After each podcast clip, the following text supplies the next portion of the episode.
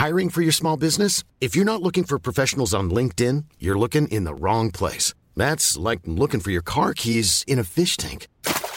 LinkedIn helps you hire professionals you can't find anywhere else, even those who aren't actively searching for a new job but might be open to the perfect role. In a given month, over 70% of LinkedIn users don't even visit other leading job sites. So start looking in the right place. With LinkedIn, you can hire professionals like a professional. Post your free job on linkedin.com slash people today.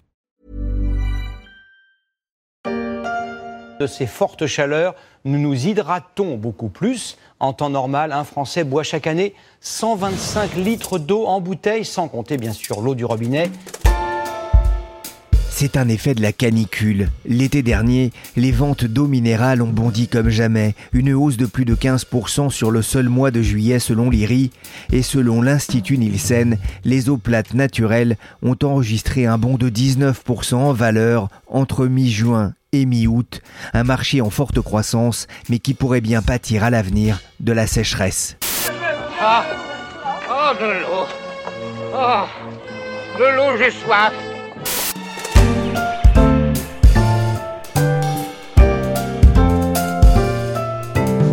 Suis Pierrick Fay, vous écoutez La Story, le podcast d'actualité de la rédaction des Échos, un podcast à consommer sans modération pour étancher votre soif de connaissances.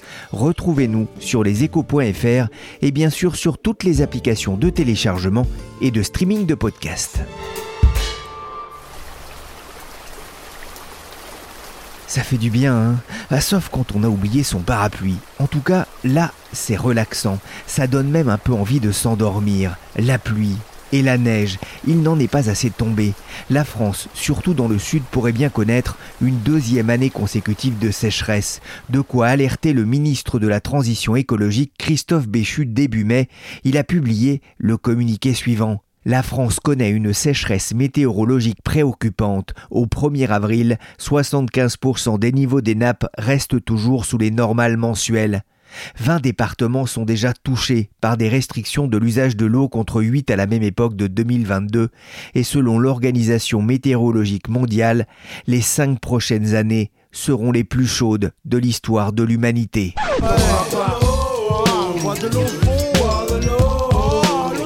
Vous savez ce qui va se passer Eh bien, nous allons bientôt manquer de l'eau. Et c'est pourquoi je bois devant vous un verre d'eau précieuse, puisque avant la fin du siècle, si nous continuons un tel débordement, elle manquera. René Dumont parlait du siècle dernier en levant son verre lors de la campagne présidentielle de 1974, c'est une archive de l'INA.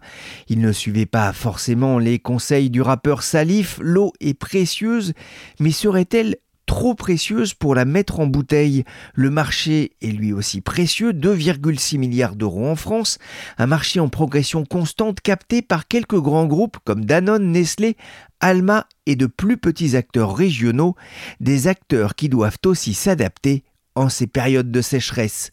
Bonjour Françoise Sigaud. Bonjour. Vous êtes correspondante des échos en Rhône-Alpes, une région riche en sources et en sociétés d'eau minérale. La sécheresse de l'an dernier et celle qui semble se préparer cette année met-elle en danger les fabricants de bouteilles d'eau? À court terme, non, parce que les nappes dans lesquelles puissent les exploitants d'eau de source et d'eau minérale sont très profondes. On parle de plusieurs dizaines de mètres sous terre. Donc ces nappes restent pour l'instant encore bien fournies. Cela dit, comme les autres, elles se rechargent de moins en moins, tout simplement parce qu'il y a moins de pluie, donc moins d'eau qui s'infiltre jusqu'à ces profondeurs. Et évidemment, tôt ou tard, les minéraliers seront confrontés au manque de ressources. Pour l'instant, dans le massif central qu'on décrit souvent comme le château d'eau de la France, cette situation ne s'est pas encore présentée. Mais dans d'autres régions, ça commence. Dans les Vosges, euh, Nestlé vient d'annoncer la suppression de l'utilisation de deux sites de forage qui étaient dédiés à sa marque Épar. Cette décision est dictée directement par le manque de réserve d'eau dans ces puits. Ah, il faut des années hein, pour que l'eau de pluie traverse les couches de roches et de sédiments. Le risque n'est donc pas immédiat. La profession qui puise environ 0,3% des prélèvements d'eau potable chaque année se veut d'ailleurs rassurante, mais reconnaît la nécessité de surveiller sur le long terme l'ensemble des captages dans un contexte de réchauffement climatique. Il y a une prise de conscience. Comment ces sociétés s'adaptent-elles justement? Il faut déjà noter que si pendant longtemps elles ont plutôt pratiqué la politique de l'autruche. Depuis 2-3 ans, elles adoptent une position qui est radicalement différente. D'abord parce que l'État qui leur accorde les autorisations des quantités d'eau qu'elles peuvent exploiter euh, les contrôle désormais beaucoup plus régulièrement et souvent de façon inopinée. Mais aussi parce que chez les minéraliers comme chez d'autres industriels, la raréfaction de la ressource en eau est une réalité que plus personne ne peut ignorer. Donc, les marques d'eau minérale et d'eau de source se mobilisent maintenant de plus en plus pour économiser l'eau. Alors bien évidemment, ça impacte l'organisation de leur production. Par exemple, les marques limitent les embouteillages en été, une période où la tension sur la ressource est en général beaucoup plus importante et où l'État impose des limites plus sévères. Par ailleurs, en été comme en hiver, elles font maintenant en sorte de rester en dessous de leurs autorisations de prélèvement. On peut citer par exemple l'exemple de Montarcher, qui est une, toute petite marque de la Loire qu'un industriel local est en train de relancer. L'État l'autorise à prélever 30% de la ressource qui existe dans le forage qu'il exploite.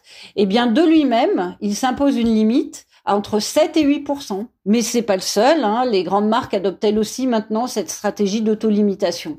Et en Alsace, par exemple, Vadeviller a annoncé en début d'année qu'il plafonnait sa production pour préserver sa source, et notamment la minéralisation de celle-ci. Danone, mais aussi Source Alma, qui exploite les marques Courmayeur et Cristalline, indique aussi ne pas pomper d'eau dans les nappes superficielles, qui sont précisément celles que la sécheresse menace.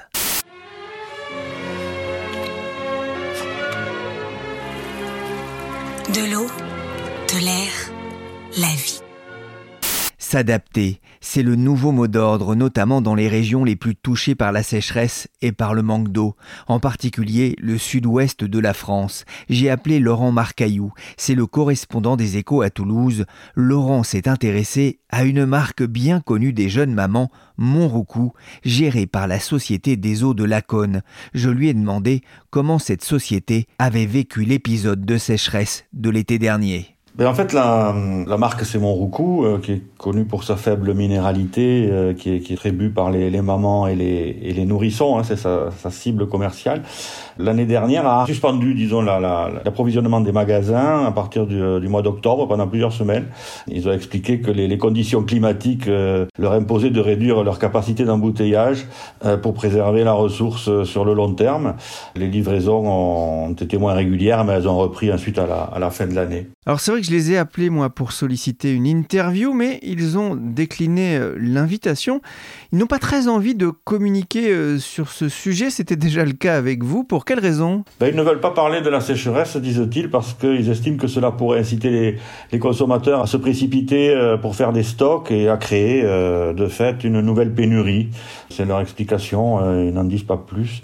Fait, ils sont très très soumis à, la consommation évidemment du grand public. Il faut savoir qu'en période chaude, l'été, en période même de canicule, l'alimentation en eau minérale augmente beaucoup et, euh, et donc il y a deux conjonctions à leur événement. Il y a d'un côté la demande qui augmente et de l'autre, sans doute, même s'ils ne veulent pas le dire, le niveau de la nappe qui baisse et, donc, ils, comme ils disent, ils sont, ils sont contraints entre les deux quand s'ils veulent préserver euh, la suite. Cette crainte de pénurie, elle est liée aussi au fait hein, que euh, c'est une marque, vous le disiez, hein, qui est très par les mamans, soit les, femmes enceintes ou celles qui veulent mettre de l'eau dans le biberon du bébé. Ils ont aussi fait d'ailleurs, et c'est intéressant, euh, euh, décider de supprimer, je crois, les, grandes bouteilles d'eau, c'est ça, et, les toutes petites. Alors c'est moins pour des raisons d'eau d'ailleurs que, pour des raisons de, limitation de, des matières plastiques. Oui, en fait, là encore, vu qu'ils n'expliquent pas grand-chose au téléphone, c'est difficile de... On peut se référer à ce qu'ils disent sur leur site internet, voilà. Et, ils ont ils ont expliqué euh, que hum, ils ont supprimé les petits formats d'un demi litre ainsi que le, le très grand format d'un litre et demi pour se concentrer uniquement sur le, le format unique d'un litre qui était le, le plus utilisé jusque-là parce que euh, il est plus léger qu'un litre et demi et plus commode à utiliser par les parents, euh, disent-ils. Euh, alors l'explication elle est double. Hein. Un, euh, ils ont expliqué ce choix sur leur site en disant qu'un format unique ça, ça permettait de, de, limiter les risques de rupture de livraison de bouteilles d'eau. D'après eux, comme ça ils n'ont plus que avant ils avaient quatre formats, maintenant ils n'ont plus qu'un.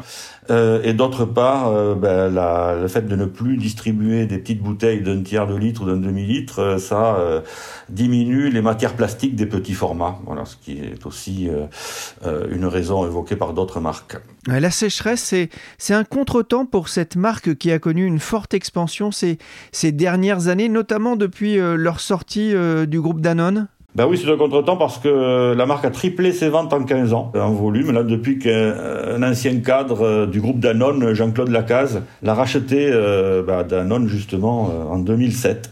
Donc les ventes sont passées de 49 millions de litres en 2007 à 170 ou 180 millions de litres par an euh, ces dernières années. Et son chiffre d'affaires a augmenté de, de 50% entre 2015 et 2020 à, 45 millions d'euros en 2020. On n'a pas de données euh, pour la suite. Donc c'était euh, une croissance extraordinaire qui a d'ailleurs entraîné une grande opération, un investissement de, de 14 millions d'euros en 2021 et 2022 pour agrandir et moderniser l'usine d'embouteillage. La PME donc s'est dotée d'un outil euh, plus plus moderne qui lui permet d'augmenter les volumes à condition évidemment qu'il euh, y ait de l'eau en réserve suffisamment. Elle a aussi la possibilité hein, pour pallier les baisses de nappes terribles euh, de, ces dernières années là, de prélever pendant l'hiver, mais à condition évidemment que, que la nappe soit, augmente l'hiver, qu'il pleuve l'hiver, puisqu'on sait les, les entreprises d'embouteillage d'eau embouteillent davantage en automne, en hiver hors saison, voire au printemps, pour pouvoir euh, répondre euh, aux grandes livraisons de l'été. Oui, c'est vrai que la, sécheresse hein, euh, a fait du tort l'an dernier. Il y a toujours ces inquiétudes, ces interrogations sur la sécheresse cette année. Il n'a pas beaucoup plu, je crois, dans, votre région, dans le sud-ouest, hein, y compris ces dernières semaines. Est-ce qu'on a une idée justement de la situation pour les nappes phréatiques dans la région, ces nappes dans lesquelles les, les embouteilleurs viennent puiser de l'eau vous l'avez dit, en hiver ou en automne Le niveau des nappes phréatiques est plus bas que l'année dernière, hein, parce que l'avantage quand même de l'année précédente, c'est que même s'il avait fait très, très chaud et sec, ben on partait quand même d'une situation où les nappes étaient à, un bon niveau, et puis aussi il y a eu de la neige l'hiver précédent. Alors que cette année, il n'a pas eu de neige, et plus, euh, il y a un hiver très sec. Donc là, le niveau des nappes est forcément plus bas que l'année dernière. À la même époque, euh, même s'il a, plu euh, quand même au mois de mai, hein, mais bon, en général, il vaut mieux pour les nappes qui pleuvent en hiver quand la végétation ne, prélève pas l'eau, hein, ce qui est le cas à partir du, mois de mai. Donc le préfet du Tarn a annoncé le 20 mars que des mesures de restriction de prélèvement d'eau devront être prises de manière précoce. Bon, même si c'est pas encore, il a annoncé dès le 20 mars aussi bien les professions agricoles que les communes pour l'eau potable qu'il faudrait faire attention, diminuer la consommation. Voilà, donc c'est une question de l'eau qui préoccupe effectivement euh, tout le, toute la France, mais plus particulièrement euh, le sud-ouest et le sud-est. Il n'y en a pas deux, j'en connais qu'un. Et comme lui, je suis heureux. Car c'est dans l'eau qu'il est au mieux. Je veux parler du 51. Et oui, dans le sud-est, l'anisette c'est mieux avec de l'eau. On a reconnu la voix de Richard Gottener. L'eau, une ressource plus rare. Et certains habitants se sont récemment opposés dans le Tarn à Danone et à sa marque Salvetta. Oui, il y a eu une forte mobilisation, pétition avec plus de 1500 signatures, euh, manifestations, etc., contre euh, le groupe Danone qui, euh, pour sa source de la Salvetat, qui est, voisine hein, de celle de Montroucou, commune voisine, le groupe a creusé un, forage exploratoire, un deuxième forage en fait, sur la commune de Murat-sur-Vèvre. C'est cela qui n'a pas été compris par la population qui a craint que, Danone allait prélever davantage d'eau. Et, comme les communes utilisent aussi probablement la même nappe pour aussi bien pour l'eau potable que pour l'irrigation. Euh, tout le monde s'est dit euh, touche pas à mon eau. Et donc euh, c'est en 2020 quand Danone a creusé ce forage et après ce, mouvement de mécontentement, ben, Danone a annoncé en mars dernier, il deux mois, qu'il arrêtait son forage exploratoire en expliquant que voilà c'était pas un forage pour puiser de l'eau puisqu'il avait assez de, réserves hein, pour l'eau de la Salvetat, qui n'avait pas de problème. C'était un forage juste pour connaître l'état des nappes et l'évolution des nappes et faire de l'exploration et que maintenant il avait assez de d'informations, de, données pour, euh, pour arrêter son, forage exploratoire. Mais il y a aussi des chances quand même qu'il ait arrêté euh, de manière euh, plus précoce à cause de l'opposition importante de la population.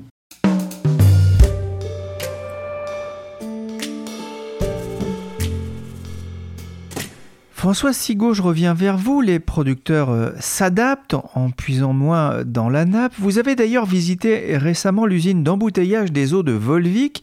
en lisant votre reportage sur leséchos.fr, j'avais l'impression que le groupe veillait sur son eau comme sur un précieux nectar. Oui, c'est exactement ça. Désormais, on peut dire que presque chaque goutte compte. Par exemple, à Volvic, les chaînes d'embouteillage sur lesquelles défilent les bouteilles qui sont remplies en passant sous des sortes de gros robinets ont toutes été modernisées il y a peu de temps. L'objectif est d'éviter les secousses et les bouteilles qui s'inclinent, et donc l'eau qui finit sur le sol et pas dans les bouteilles. Et on peut noter aussi que les dosages des quantités qui sont distillées par les robinets sont eux beaucoup plus précis et mieux contrôlés, pareil, pour éviter les débordements. Et c'est vrai que le groupe s'adapte aussi en fonction hein, des alertes euh, sécheresse. C'est une gestion au cordeau. Volvic investit d'ailleurs massivement pour économiser l'eau. Absolument. La Société des eaux de Volvic, qui est une filiale de Danone, a lancé il y a cinq ans un plan d'investissement de plus de 30 millions d'euros qui va lui permettre de se doter d'un système de gestion de ses eaux de nettoyage en circuit fermé. C'est une boucle qui lui permet de récupérer l'eau utilisée pour nettoyer les chaînes d'embouteillage et les bouteilles, de vérifier bien évidemment que cette eau n'est pas altérée et de la réinjecter dans les circuits de nettoyage. En gaspillant moins, la filiale du groupe Danone pense pouvoir économiser plus de 400 millions de litres d'eau par an. C'est en tout cas l'engagement qu'elle a pris auprès de l'État. Selon les industriels, la consommation d'eau en bouteille représente à peine 0,2% des 5 milliards et demi de mètres cubes d'eau potable produite chaque année pour la consommation domestique, sachant que sur ces 5 milliards, un cinquième est perdu en route sous forme de fuite notamment, soit l'équivalent de la consommation annuelle de 18 millions de Français. Je suis le plombier, pied, pied, pied, j'ai un beau métier. Je fais mon turbin, dans les salles de bain. Bonjour Mathilde Piquet. Bonjour. Vous êtes journaliste au service région des échos. La colère monte parmi les riverains contre la captation de l'eau par des entreprises privées. Il y a quelques semaines, un bras de fer a eu lieu à Grigny, c'est dans l'Essonne, entre la commune et Coca-Cola. Quel était le problème? Eh bien en fait, Coca-Cola puise de l'eau dans la nappe phréatique située juste en dessous de son terrain, euh, située à une vingtaine de kilomètres au, sud de Paris. Hein. Chaque année, ce sont 750 000 mètres cubes d'eau qui sont ainsi pompés en moyenne. Hein. Pour donner une image euh, peut-être un peu plus parlante, ça correspond à la consommation annuelle d'une ville de 15 000 habitants. Concrètement, trois forages permettent d'aller chercher l'eau à une centaine de mètres de profondeur. Elle est ensuite utilisée pour produire euh, les sodas qu'on connaît, hein, euh, Coca-Cola, euh, mais aussi Fanta et Sprite, qui sont aussi des, franchises détenues par la marque. Alors la situation n'est pas nouvelle. Ça fait 35 ans que Coca exploite l'eau de cette nappe phréatique depuis son installation à Grigny en fait.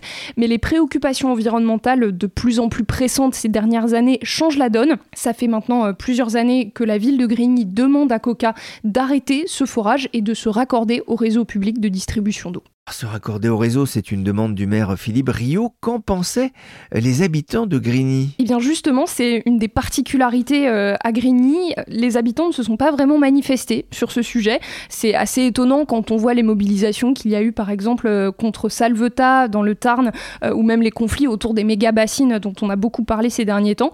Ça s'explique par un facteur, le manque d'informations localement. J'ai beaucoup discuté euh, de tout ça avec Pascal Granja, qui est un responsable de l'association Au Public Orgesson, qui est euh, une association qui regroupe euh, des habitants du territoire lui qualifie même la situation d'omerta. En fait, les habitants sont peu au courant de cette exploitation de l'eau de la nappe phréatique par Coca et aucun rassemblement physique n'a jamais eu lieu pour protester. Alors la médiatisation du sujet ces dernières semaines a commencé à faire bouger les lignes. Une pétition en ligne a été lancée par la mairie. Elle rassemble euh, au moment où nous enregistrons euh, cet épisode 56 000 signatures. Euh, il faut dire que Philippe Rio, le maire communiste de Grigny, est très engagé sur cette question de l'eau. Il est aussi président de la régie publique locale de l'eau qui rassemble 13 communes et il milite pour une réappropriation publique de l'eau justement. Il essaie de sensibiliser le plus possible ses administrés à Grigny qui est la commune française considérée comme la plus pauvre du pays. Il veut montrer qu'écologie peut aussi être synonyme de réduction euh, des factures euh, pour les habitants aussi. Euh, on voit qu'il y a un combat politique derrière. 56 000 signatures, c'est pas mal, mais j'imagine qu'il n'y avait pas que des gens de Grigny qui votaient. Enfin, en tout cas, non, c'est une pétition en ligne, donc par définition, évidemment, il n'y a, pas que des habitants de Grigny. Parce que je crois que la population de Grigny est inférieure. Hein. on va le préciser, on, se pose la question, mais est-ce qu'il y avait un, un danger d'épuisement pour cette nappe phréatique?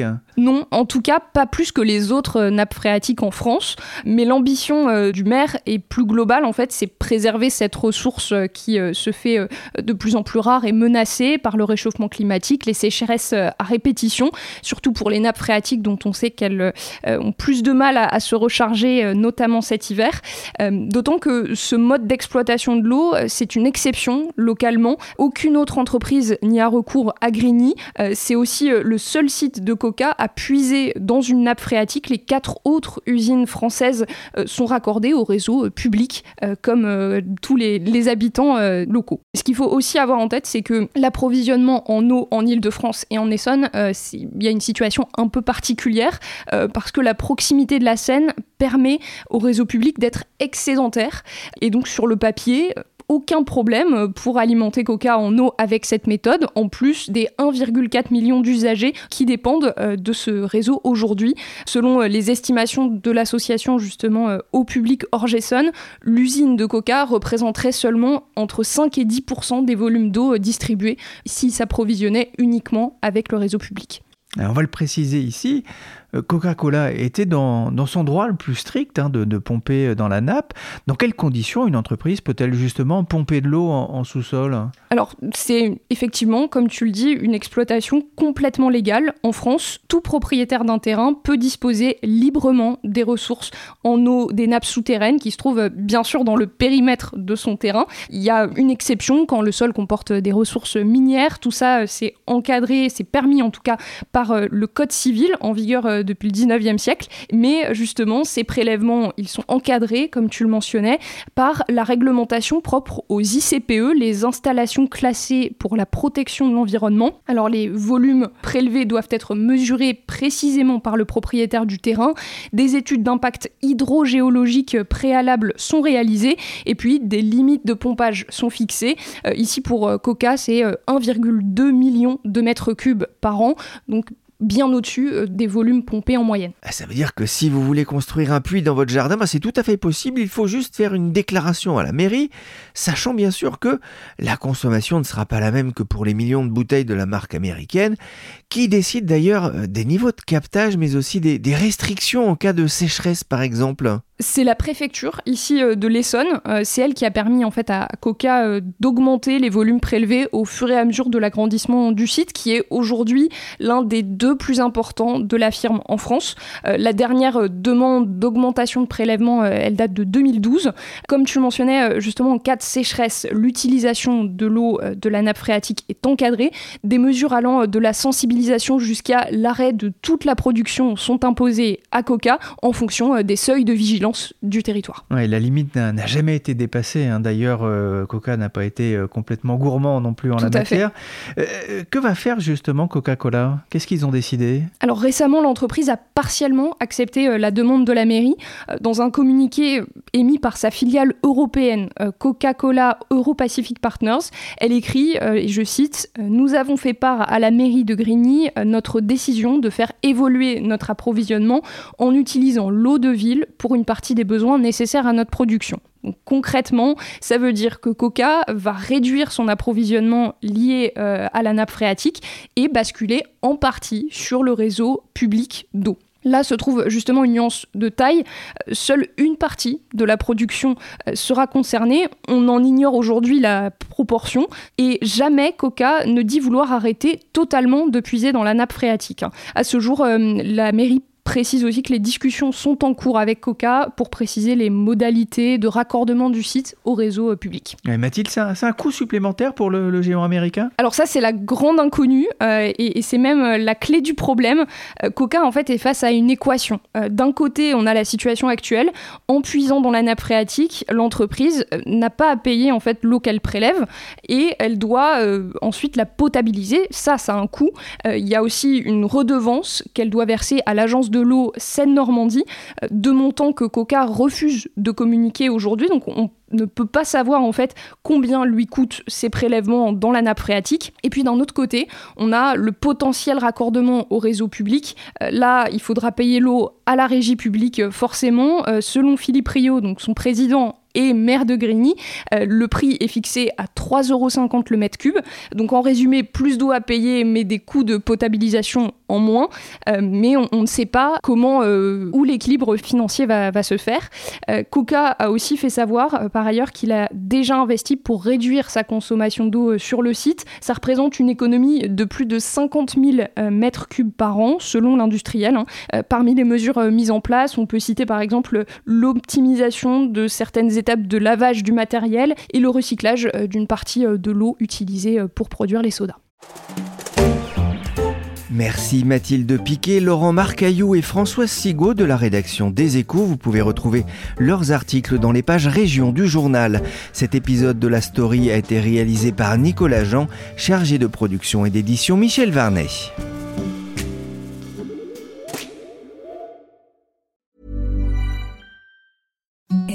The softest sheets you've ever felt. Now imagine them getting even softer over time. That's what you'll feel with Bowl and Branch's organic cotton sheets. In a recent customer survey, 96% replied that Bowl and Branch sheets get softer with every wash. Start getting your best night's sleep in these sheets that get softer and softer for years to come. Try their sheets with a 30-night guarantee. Plus, get 15% off your first order at bowlandbranch.com. Code BUTTERY. Exclusions apply. See site for details.